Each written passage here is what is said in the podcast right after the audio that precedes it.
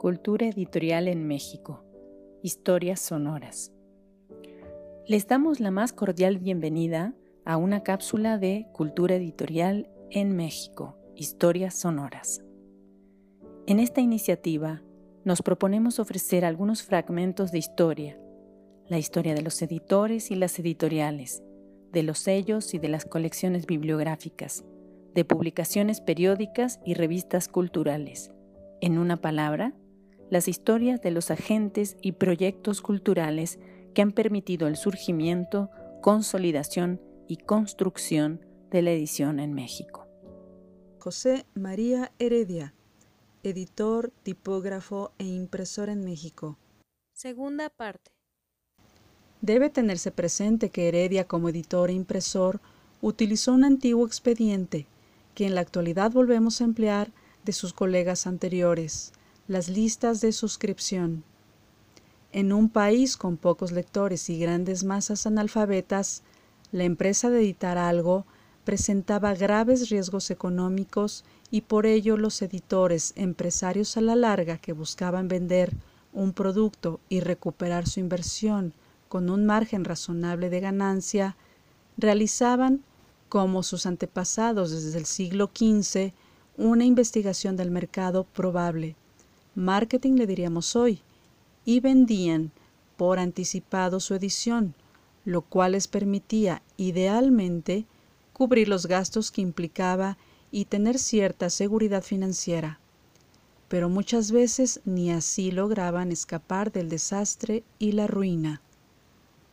Estas listas de suscriptores las empleó lo mismo para sus revistas ya señaladas que para otras obras como sus propias poesías y las lecciones de historia universal que tradujo y completó de su original en inglés Elements of Universal History de Alexander F. Tytler, ya mencionada.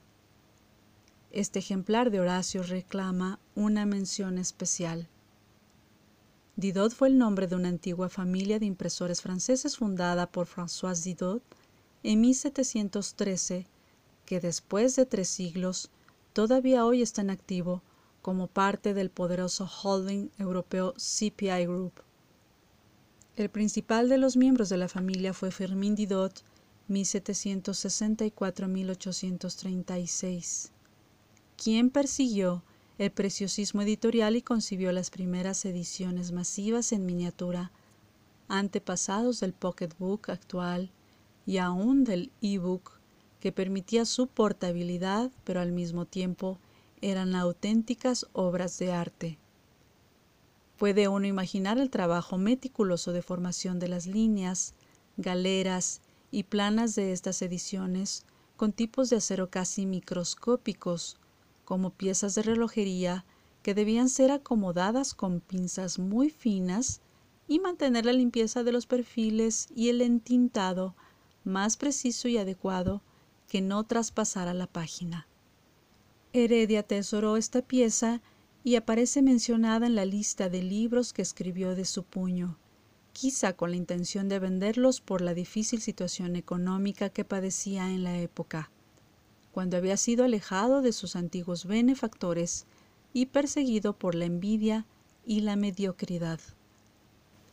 La singularidad de esta pieza tipográfica en la colección de Heredia se explica por el prestigio de los Didot, que son considerados los más célebres impresores franceses de todos los tiempos.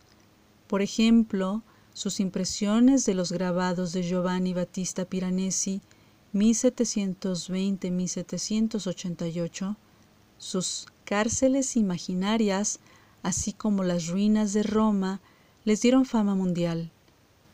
Firmin Didot fue creador también de la estereotipia un nuevo procedimiento de impresión que permitió multiplicar las reproducciones de ejemplares y hacerlos más accesibles comercialmente. Además, como buenos empresarios que buscaban garantizar los insumos precisos, los Didot eran fabricantes de su propio papel y probablemente también de las tintas para tener una calidad impecable en su producto final y una cadena de producción completa. Fue un consorcio familiar ejemplar que mantuvo la excelencia de sus ediciones. Este artista más que artesano concibió el tipo microscópico, con el que realizó la impresión de las obras de Horacio y las máximas del duque de Rochefoucauld, y para ello tuvo que inventar el molde llamado Polyama Type. También diseñó en 1789 la tipografía Didot de la familia Roman, y junto con el italiano Jean Battista Bodoni son los autores de la clasificación moderna de las tipografías. Además, creó el punto Didot y la pica, que todavía son las medidas tipográficas más universales. Por sus méritos fue condecorado por Napoleón I y nombrado director vitalicio de la Fundición e Imprenta Imperial. La posesión de este ejemplar en manos de Heredia indica que éste era un editor preocupado por la calidad de sus trabajos y muy conocedor como impresor de lo mejor de su momento en la materia. El ejemplar de las obras de Horacio, editado por Didot, es una muestra de esto. En la contraportada interna, lo que hoy llamamos página legal, el editor informa. Cum literarum typis ab Enrico Didot sculptis et propia arte poliama taipa fusis. Y más abajo, escudeva Didot natu minor. Vía dicta des Mason Sorbonne número 13. Y luego ya en la portada, Quinti Oratiflaci Opera omnia recensuit. Filon in Reggio Ludovici Magni Collegio, profesor. Emblema de Didot, lira rodeada por dos ramas de laurel. Parisi, Amesnier, Bibliopolam, in platea dicta de la Bourse. Corondel, 1828. El volumen incluye los Cármenes libros 1, 2, 2 y 4, Epodum Carmen Seculares Satirarum, libros 1 y 2, Epistolarum, libros 1 y 2, y de arte poética. Pero además, es posible suponer que este ejemplar contribuyó para la difusión del trabajo de Didot en México y en la revolución tipográfica que se produce en esos años, sobre todo a partir del trabajo de Ignacio Cumplido, el más trascendente impresor del país en la primera mitad del siglo XIX. Heredia, visitante habitual de la imprenta y la tertulia anexa de Cumplido, así como la cercana de Mariano Galván, y siendo todos amantes de los libros y las ediciones elegantes, es de suponer que hubiera compartido con sus amigos conocedores una pieza tan extraordinaria obsequiada por un admirador, como ha señalado Marina Garone. Desde el punto de vista tipográfico, al comenzar el siglo, los modelos imperantes seguían siendo los de la tradición española, como por ejemplo las ediciones de Ibarra, Sancha y de la imprenta real española, aunque también y como resultado del ánimo enciclopedista de la Ilustración, la tradición francesa se dejó sentir entre los impresores mexicanos que pudieron ver obras de Didot y Fournier el joven.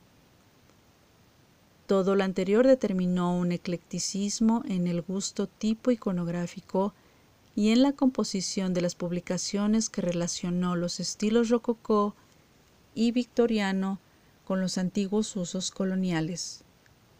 De esta manera, podemos notar que durante el siglo XIX hubo gran auge en el uso de tipos con características Didot, egipcio, los novedosos sans serif de aplicación publicitaria, además del tradicional tipo romano usados en América desde 1554. Es tal la elegancia y novedad de la tipografía de Didot que Cumplido la elige para emplear en una de sus ediciones más significativas. En 1842, Cumplido realiza una edición del Quijote con la atinada elección de una didot anglicana de buena legibilidad para el cuerpo de texto, elección que repetiría en obras posteriores, el uso de capitulares ornamentadas e inicio de párrafo conversal y una composición justificada. Todo esto envuelto en un sutil marco y coronado por una guarda. Así pues, esta pieza de la Biblioteca Particular de Heredia, escritor conocedor del oficio de las impresiones y coleccionista ilustrado, es posible que haya tomado parte en la evolución de la cultura tipográfica mexicana, lo cual le agrega nuevos quilates a este tesoro de la bibliografía en el país. Si al escucha le interesa saber más sobre José María Heredia, le sugerimos se dirija a las obras que sirvieron como bibliografía del texto leído. Entre ellas se encuentran Minerva, periódico literario de José María Heredia, presentación, notas e índices de María del Carmen Ruiz Castañeda, editado por la UNAM, Dirección General de Publicaciones, Colección Nueva Biblioteca Mexicana, México 1972. Miscelánea, periódico crítico y literario de José María Heredia, edición, estudio preliminar, notas e índice analítico de Alejandro González Acosta con la colaboración de Margarita Báez Jiménez. Editado por la UNAM Coordinación de Humanidades, colección al siglo XIX, Ida y Regreso, México 2007. Agradecemos a los investigadores y profesionales del mundo del libro y la edición por el apoyo en la elaboración de contenidos. Los interesados en proponer nuevos contenidos, no duden en escribirnos a culturaeditorialmx.gmail.com. Los invitamos a seguirnos en Cultura Editorial en México, Historias Sonoras. Gracias por su atención.